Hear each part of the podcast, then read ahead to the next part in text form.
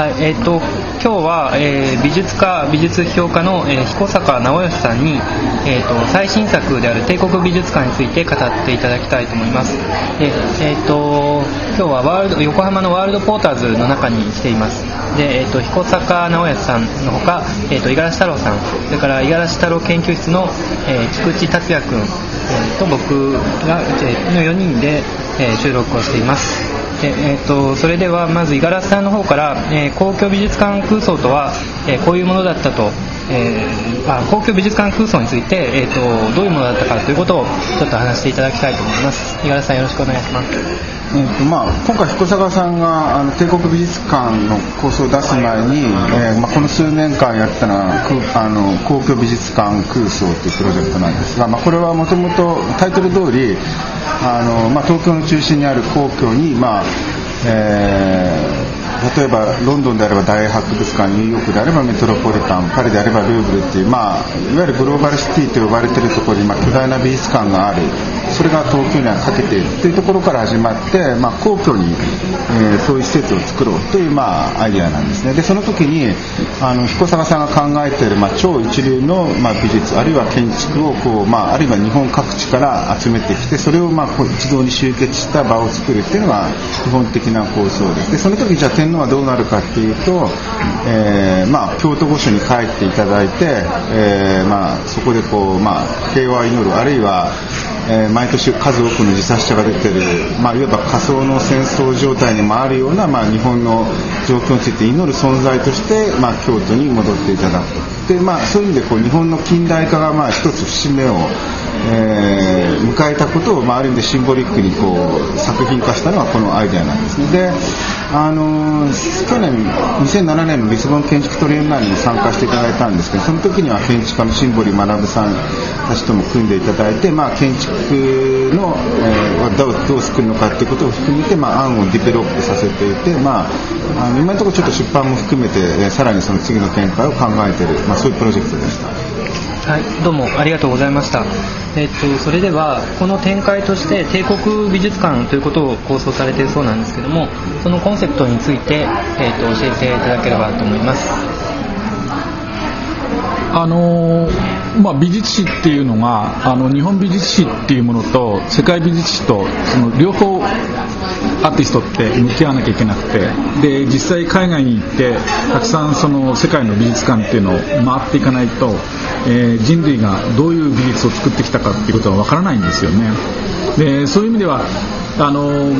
世界美術史の中で本当に私なんかがその超一流だと思う美術を全部集めて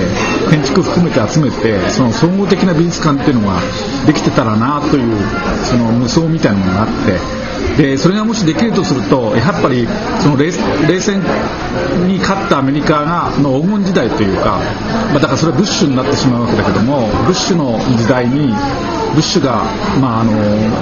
教養がないからお前教養ないじゃないかって言われて、まあ、そのコンプレックスからじゃあ世界美術館を作ろうと。帝国アメリカ帝国美術館を作ろうと言って、えー、マンハッタンに巨大美術館を作ったと。それも2001年に作ったというね空想過去におけるサイエンスフィクションを考えたわけですよ。で実際には2001年9月にはその皆さんご存知のようなあの9.11のそのテロが起きるわけだけどもそれからもう一つ2001年っていうのは、まあ、キューブリックのあの2001年うちの旅があったわけでだからそのまあパラレルワールドというか並行するあの歴史としてそのテロがあった歴史と2001年うちの旅で人類が宇宙に飛んでったっていう歴史ともう一つはあそこに巨大美術館ができて世界中の美術が集まって、えー、僕たちがまあなんていうのかな人類ってこういうふうにこういう規模に達したんだっていうことをでも実際にはほらアメリカがその後あのなんていうんですかね失墜してきて最近で言えば、まあ、もう一回こう分散していく状況になってくるからどうしても過去形でしか、その集約した状況っていうのは想定できないわけだから、まあ、過去形でそういう美術館を作ってみようという。あのえーと、ニューヨークということで建築でも、まあ、あのスーパースタジオであったりあのコールハウスの桜のニューヨークであったりよく建築家も取り上げますけれどもあのニューヨークを選ばれた理由っていうのは、まあ、大体今のような話他に何かニューヨークの、えー、を選ばれた理由とかってありますか？まあ、あのやっぱりいわゆる20世紀の美術のモダンアートを集中的にそのコレクションしてる地域っていうのは、まあまあ、ニューヨーク近代美術館を中心として、まあ、メトロポリタンも含めてたけどもあるいはホイットニー含めてたけどもそういうアメリカの美術館で実際にヨーロッパっていうのはモダニズムの美術っていうのは持ってないわけですよね。で今言うその世界美術館っていうのはまあ、そのヨーロッパを守っている古いものも含めて、まあ、だからそれはアメリカ帝国主義が軍事力を背景にしてルーブル美術館からもモナ・リザまで、まあ、そのブッシュの人気中だけ一応借りるということであの、えー、軍事的に脅して借りてくるというねそういう物語を、うん、考えた。えーと、この作品はその彦坂さんのこれまでの作品の系譜の中では、えーと、どうどういったような位置づけになるんでしょうか？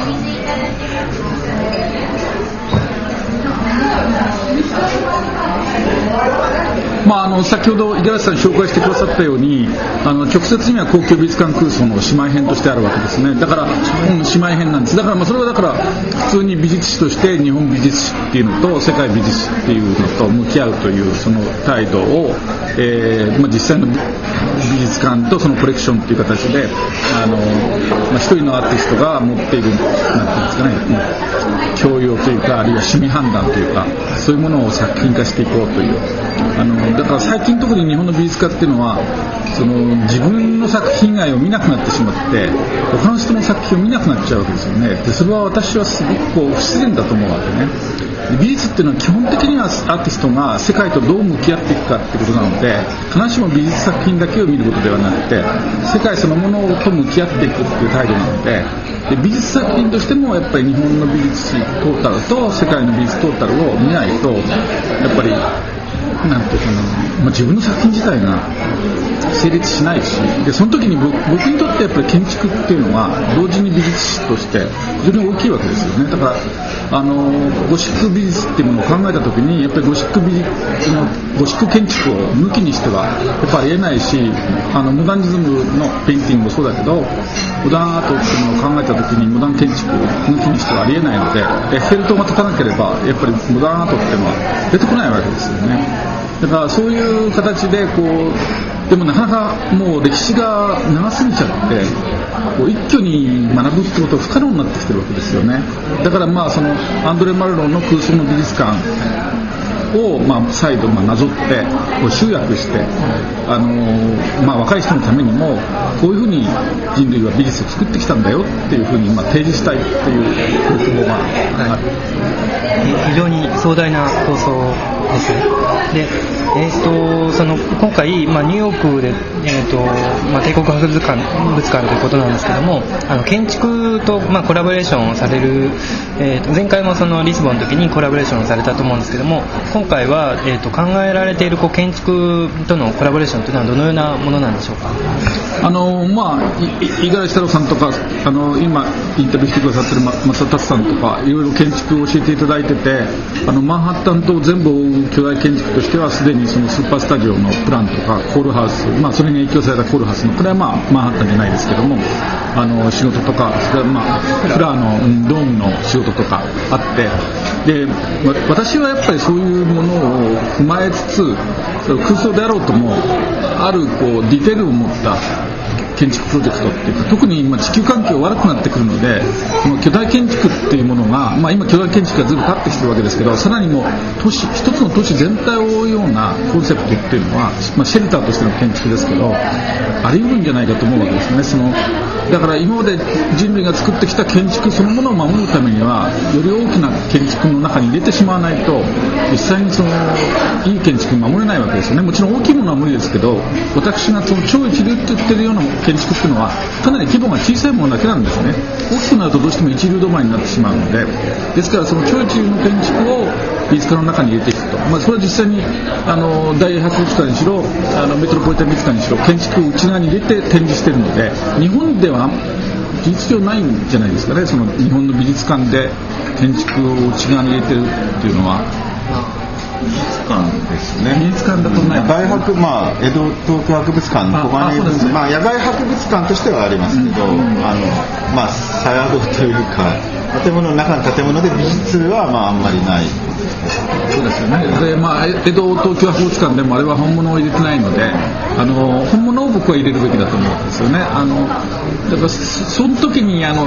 まあ、実際に美術館に行った時に大博物館もそうですしメトロポリタンもそうですけど、まあ、感動するんですよねあの絵画とか彫刻よりも建築を見ることでわあすごいなっていう、まあ、よく運んできたなっていうそれからまあ実際その規模の大きさに圧倒されていくわけですよねだからそういうスペクタクルが嫌だっていう気持ちもわかるけども実はその美術っていうものはそういうふうにして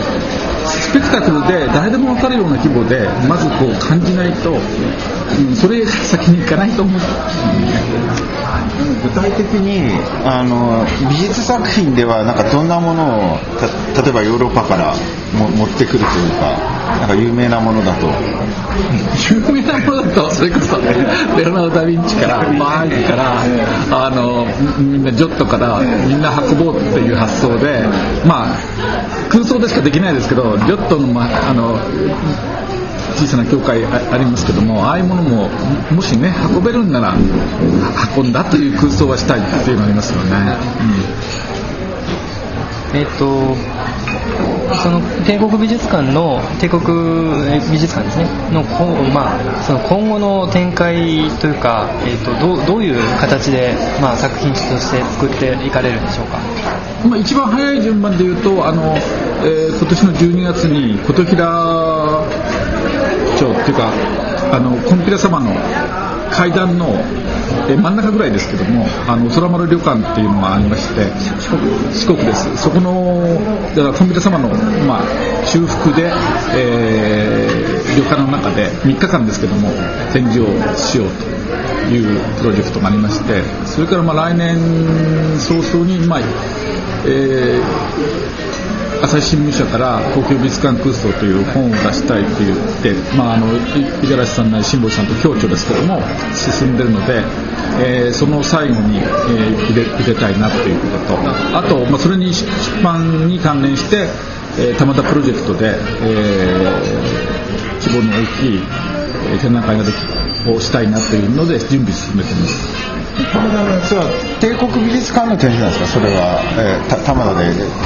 やってみたいっていう感じ。それは高級美術館と一緒に並べたいんですよね。あの東京美術館っていうとなんかその右翼っていうふうに短絡的に受け取られる節もないわけではないのであのーなんていうかな右の人にはその同時に帝国美術館っていうかその出てくると不愉快かもしれないんだけどもそういうことではなくて僕たちがまあそのドメスティックな美術ものとそのそういうグローバルな世界と両方向き合わざるを得ないわけですからあの単純にその二面性をこう提示したいわけですよね。うんあの最後にちょっと一つだけお聞きしたいんですけどもその、えーと、公共美術館の時には、まあ、高さ 1000m ぐらいの超高層だったわけですよね実際にはあの模型から判断する限りですで、えーと、今回その帝国美術館で、まあえー、ニューヨークぐらいの規模のっていうことでよろしいんですよね。うん、あのやっぱり、はい、あの大きな規模の、はい。えー、建築をだからそれが高等向けって言われるかもしれないけども、でも現実に、まあ、世界の建築ってこう巨大化してきてるし、でその延長の中にも地球環境が悪化していった時にあのかなりの規模の建築がシェルターとしてこう構想されてくるっていうかある地域を包むような建築っていうのは当然構想されるはずでであの歴史的に言うとだからあのイタリアのバチカンのあのサンピエトロ寺院あれが巨大なプランが出てきた時に、まあ、その当時の建築家の人があんまり対応できなくてラファエロとかミケランジェロとかこう構想していくわけですよね。だからまあ絵描きだとそういうなんていうか常識を超える力があるのではないかと勝手に思って、うん、あのまあラファエロだとかミケランジェロっていう気もないですけど、まあ、空想力の問題ですね。空想だとまあいくらでも巨大建築を作れるわけですね。つ、はい、あのもう一つ最後質問したいんですが、えーとまあ、パラレルワールドとしてのこう、まあ、違う可能性としての2001年というか、まあ、21世紀が出てくるわけですよね。でそっちの世界だと911は起こるんですか？どうなるんですか？その時は起こらないわけですよね。その場合は行われる起こらないっていうことですよね。だから。イスラム美術もいっぱいあるから、うん、あるということもあるし、まあ、だからアメリカ帝国がある意味では失墜しないで盤石のその千年王国を築くというその非常にみんなが嫌だと思う夢というか物資の夢が成立する世界の悪夢といえば悪夢なんですよね。だからそういう悪夢の世界を、えー今それがほらアメリカが失墜してくるからこそそういう悪夢を描きたいというのまあ、今その世界がだんだん多極化していてでそれに対して、まあ、ちょっとアメリカのそういう悪夢のような姿をアイロニカに描こうとしてるみたいな。そうですね、うん、じゃないとまた美術がこう人類史規模で捉えることが難しくなっちゃうわけですよね。またドメスティックな、まあ、僕はそれ歓迎しますけどもしかしあの海外、まあ、実際生身にいるんだけど海外の美術は見ないと。だからある美術史家でも日本の日本美術史ですけど海外に行っても日本美術以外見ないってこう公言する人がいるんですよ。でそういう態度はさ僕はやっぱりちょっと受け入れがたいっていうのがあるんですね。だから世界の美術はやっぱりあの人類がどういうものを作ってきたかっていうことはきちっとまあ基本教養としてさらっとでもいいから見てほしいっていう。思いますはい、じゃあどうも今日は彦坂さんありがとうございました。ありがとうございました。